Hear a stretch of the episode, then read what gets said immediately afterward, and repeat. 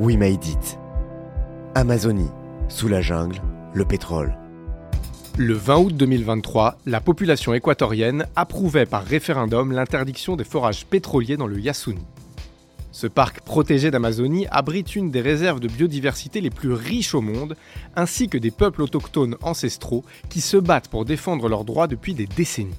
C'est la première fois dans l'histoire que les résultats d'un vote populaire forcent une compagnie pétrolière à stopper ses activités. Activités largement responsables du dérèglement climatique et de graves atteintes aux droits humains. Une victoire immense pour les défenseurs de l'environnement qui plaident partout dans le monde pour la justice climatique avant qu'il ne soit trop tard. Épisode 1 Ceux qui viendront après.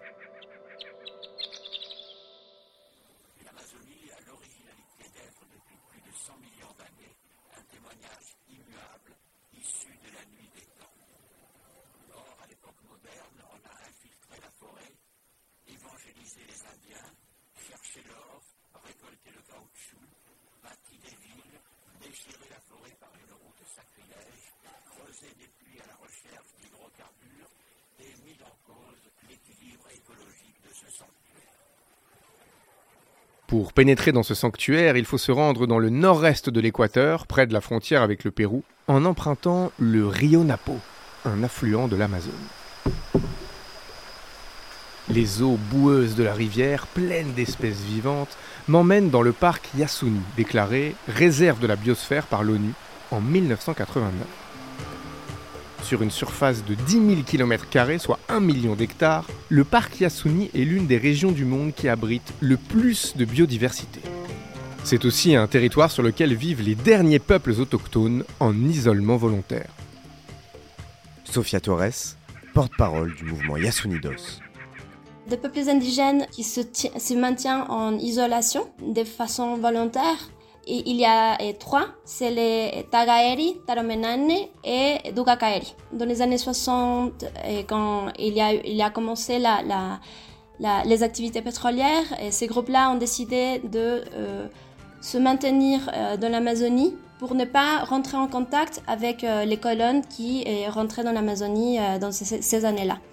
Il y a d'autre côté d'autres populations indigènes, principalement les Waorani, pour qui le, Yasuni est euh, un territoire euh, sacré et qui ont, pendant toutes ces années-là, défendu euh, l'Amazonie des colonnes d'extraction pétrolière, mais aussi d'autres menaces. Et on retrouve aussi des populations métisses et des populations quichua. Tous ces gens-là habitent le, le, parc Yasuni.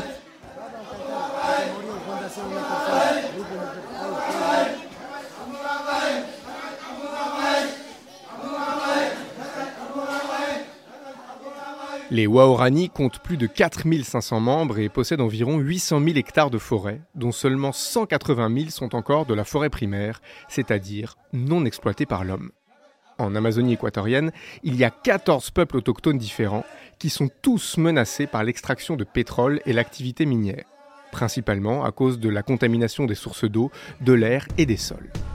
L'activité pétrolière est concentrée dans une zone particulièrement sensible du Yasuni, le fameux bloc 43. En el Parque Nacional Yasuni existen tres bloques de explotación petrolera. Le bloc 43 s'étend sur 80 hectares. Algunos en producción desde hace más Il compte de 70 12 plateformes et plus de 230 puits de pétrole. 43 ITT.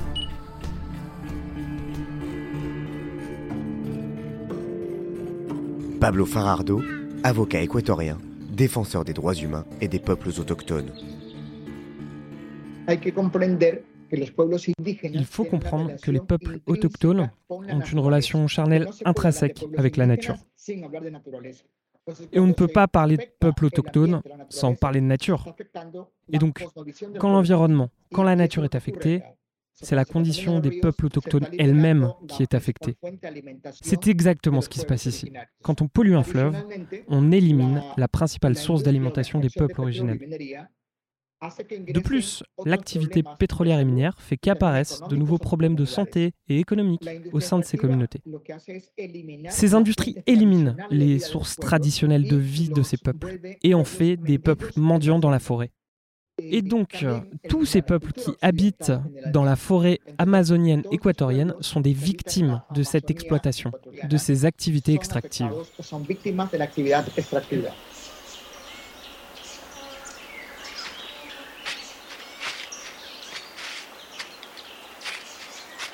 Après avoir progressé le long du Rio Napo, il faut s'enfoncer dans la forêt du parc Yasuni, en marchant sur une piste de 15 km pour arriver au bloc 43.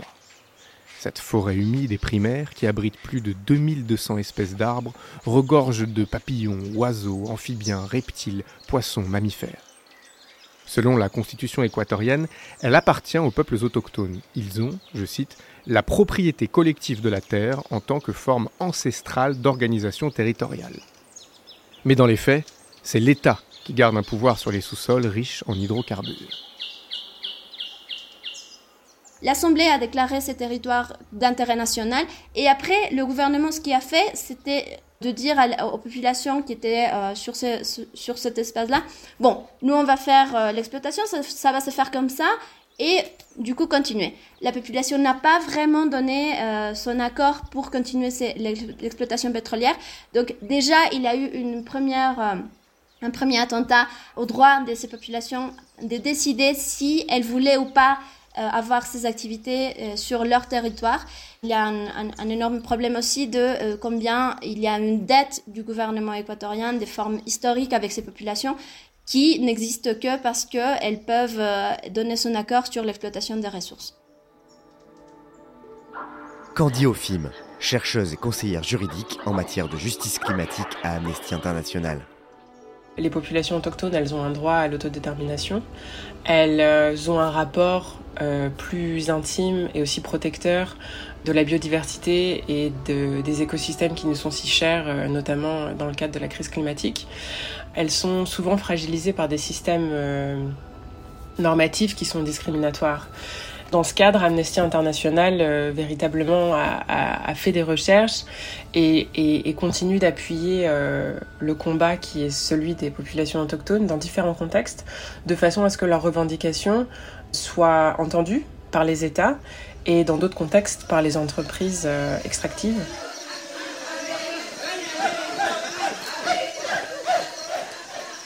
Quelques mois avant le référendum d'août 2023 qui a interdit l'exploitation du bloc 43, des femmes de la communauté de Kawimeno, membres du peuple Waorani, manifestaient devant les puits de forage de la compagnie nationale Petro-Équador.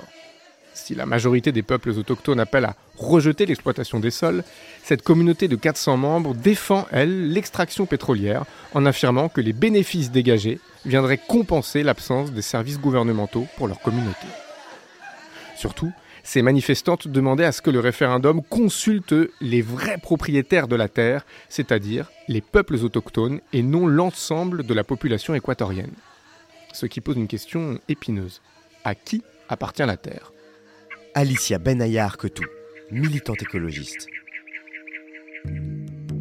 La terre n'appartient à personne, mais tout le monde doit avoir un droit à la terre, c'est-à-dire d'accéder et de vivre là, euh, là où se basent euh, nos communautés traditionnelles, nos histoires, notre tradition familiale, notre tradition ancestrale, et que dans ce sens, en effet, euh, ces communautés autochtones avaient plus leur mot à dire que le reste d'un pays qui n'a pas d'histoire réelle avec cette terre ou n'a pas d'histoire directe avec cette terre.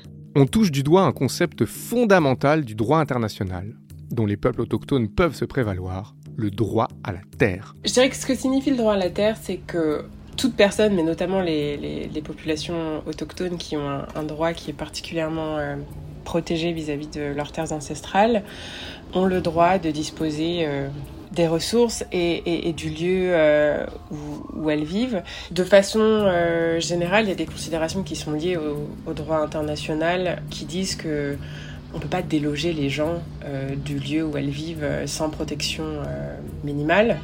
Et particulièrement quand il s'agit des populations autochtones, le droit à la terre, et notamment le droit aux terres qu'elles occupent, qui sont des terres souvent ancestrales, bénéficie d'une protection singulière en droit international qui est liée au fait que les populations autochtones ont ce droit à l'autodétermination qui est distinct peut-être euh, d'autres euh, communautés locales qui peuvent être euh, délogées, notamment à cause de, de l'extraction de ressources naturelles. Pourtant, ce n'est pas l'avis de l'État équatorien. Yo creo con mi corazón que todo está bien y va a estar mejor. Estamos afinando nuestra refinería para estar al son de Esmeraldas. EP Petroecuador, energía que mueve al país. Petroecuador, l'entreprise publique qui exploite les sols pour extraire le pétrole, a été autorisée en 2013 à forer sur 300 hectares du Yasuo.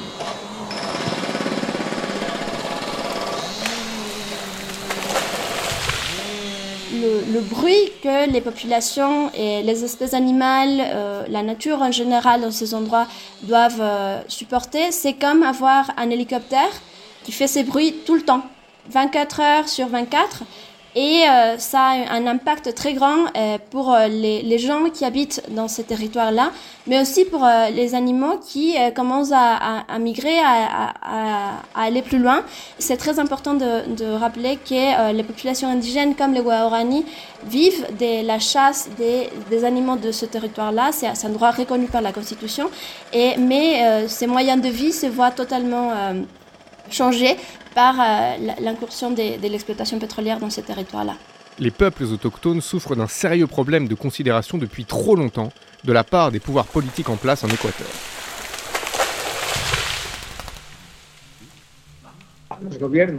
Les gouvernements considèrent les peuples autochtones comme autant d'obstacles à leur politique d'extraction on parle toujours de zones sacrificielles, de zones de sacrifice. Et donc, à leurs yeux, il faut sacrifier une partie de la population, en l'occurrence des populations autochtones, au bénéfice d'une autre partie de la population. Et donc les gouvernements, quels qu'ils soient, droite, gauche, anarchistes ou autres, sont tous en faveur de l'extraction. La seule différence, c'est que certains de ces gouvernements rétribuent les peuples autochtones avec les bénéfices de ces exploitations. Alors que d'autres, comme le gouvernement de M. Lasso, abandonnent purement et simplement les populations sur place.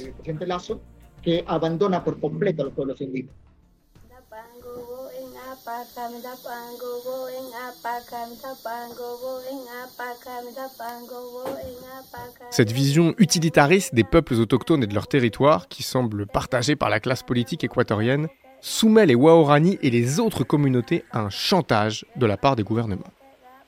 L'abandon de l'État, dans l'Amazonie en général, fait que euh, l'accès aux droits comme euh, l'éducation, la santé, euh, l'eau, l'électricité, ça ne vient pas de l'État tel quel parce que c'est un droit, c'est un, une monnaie d'échange que en général on donne à la population. Bon, vous êtes complètement abandonné. Si vous voulez avoir des droits, vous avez des ressources.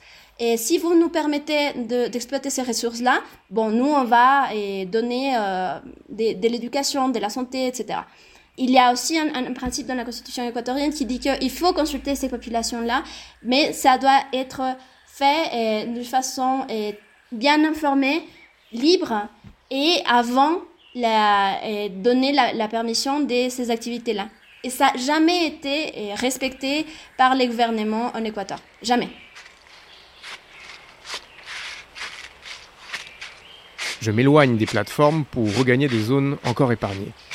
Au fil de ma progression dans le parc Yasuni, me vient une question. Comment ces peuples premiers peuvent-ils se protéger et se défendre face à ces politiques discriminatoires? Et quel pouvoir ont-ils face aux géants industriels? Eh, eh, Alors d'abord, il y a l'unité des peuples. Dans notre cas, le collectif de soutien aux peuples autochtones. Ce qu'on fait, c'est qu'on favorise l'organisation sociale à partir des communautés. Et ensuite, les peuples se rejoignent, s'unissent les uns avec les autres pour former une association des peuples autochtones de l'Amazonie. L'association s'appelle la Confeñay. C'est donc l'organisation sociale des peuples autochtones. Et nous, en tant qu'association, on soutient justement ces collectifs pour qu'ils puissent avoir accès à l'action et à la justice sociale.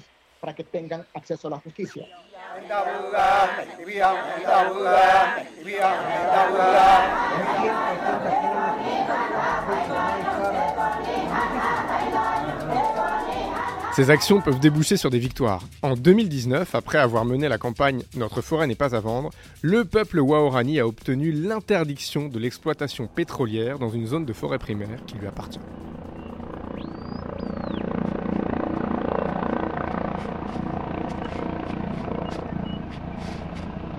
En m'éloignant d'une des plateformes du bloc 43, je réalise que les traces de l'extraction pétrolière sont partout, même dans les airs. Le bruit des hélicoptères couvre les sons habituels de la forêt, les chants des oiseaux, le bruit des batraciens, les bruissements de la terre, et il ne faut pas longtemps avant que mes pas me mènent vers un nouveau puits de pétrole.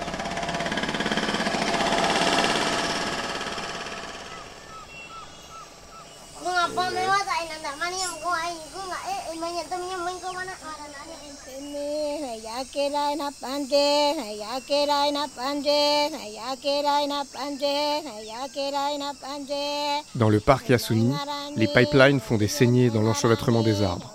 Les torchères brûlent au loin. Les camions-citernes font des va-et-vient sur le territoire des jaguars.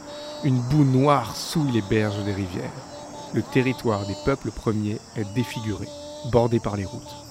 Le paysage est colonisé par les entreprises pétrolières de ceux que les Waorani appellent justement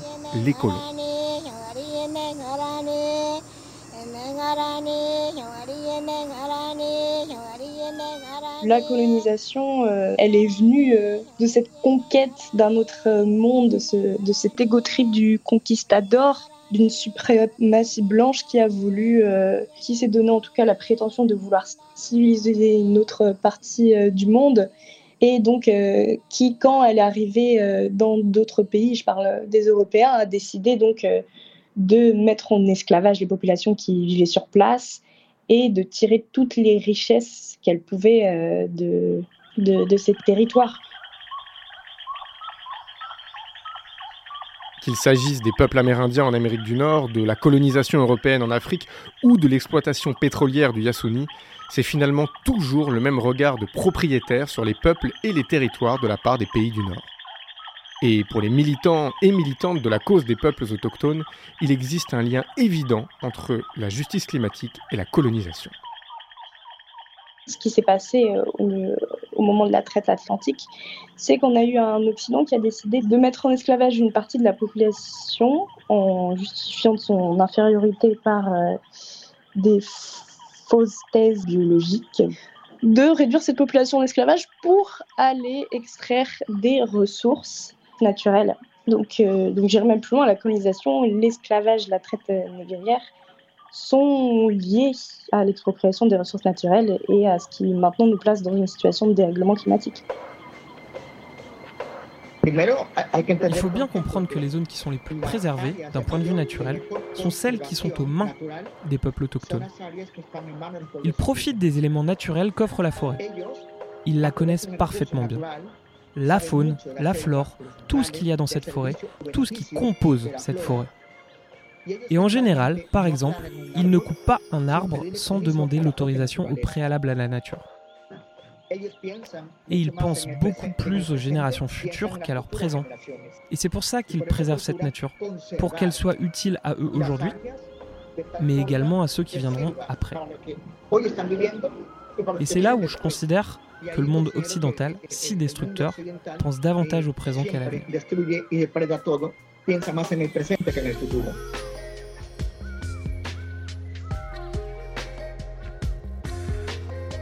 En quittant le Yasuni, une chanson s'élève. Elle couvre la pollution sonore de Petro-Équador et porte l'espoir des peuples premiers.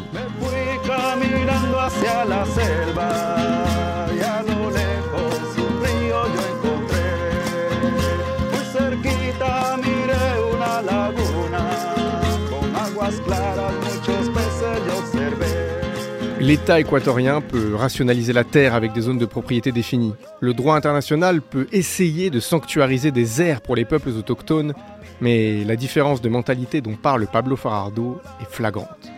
Et le temps montre que la mentalité des habitants des pays du Nord, ceux qui se disent civilisés, est globalement un échec.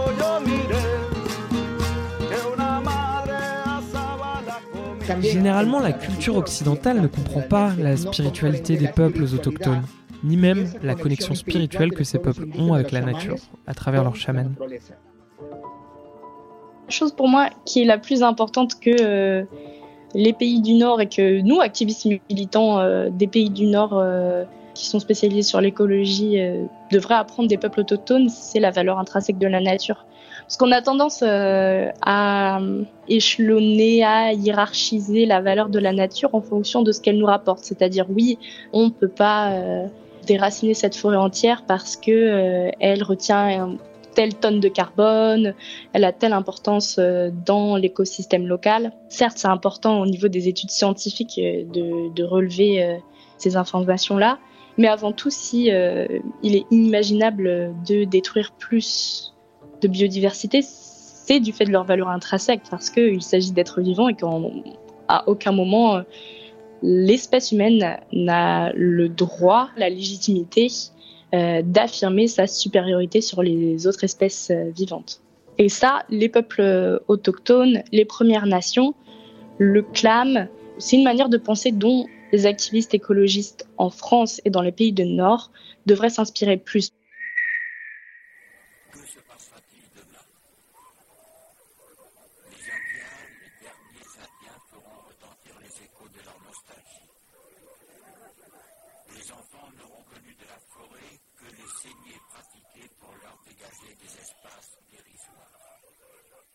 Ce reportage sur la découverte de pétrole en Amazonie date de 1986, avant que commence l'exploitation du parc Yasuni. À la question Que se passera-t-il demain? posée il y a presque 40 ans, les défenseurs du Yasuni, des peuples autochtones et des droits humains ont apporté une réponse collective. Plusieurs décennies de mobilisation. Cette mobilisation a abouti au référendum du 20 août 2023, où 59% de la population s'est prononcée en faveur de l'arrêt de l'exploitation des sols dans le bloc 43 du Yasuni. Quelque chose de laquelle on est très fier, c'est que quand on, analyse euh, le contenu de cette campagne, c'est en grande partie des gens euh, volontaires qui ont décidé de, parler pour, euh, sauver cette petite partie de, de Yasuni. Et, et, ça a été même très divers idéologiquement on trouve que le, Yasuni, c'est quelque chose de. un, sens commun qui, s'est construit un peu en, Équateur, dans un moment où euh, la violence et la sécurité, c'est une grande préoccupation. Et même dans ce contexte-là, euh, la, défense de la vie au Yasuni, ça a été euh, fondamental pour, pour le 60% de la population en Équateur, que c'est ceux qui ont voté pour garder le, le pétrole au sous-sol. La mobilisation du collectif Yasunidos pour stopper l'extraction pétrolière, la bataille pour la justice climatique et la défense de l'environnement, je vous en parle dans le prochain épisode.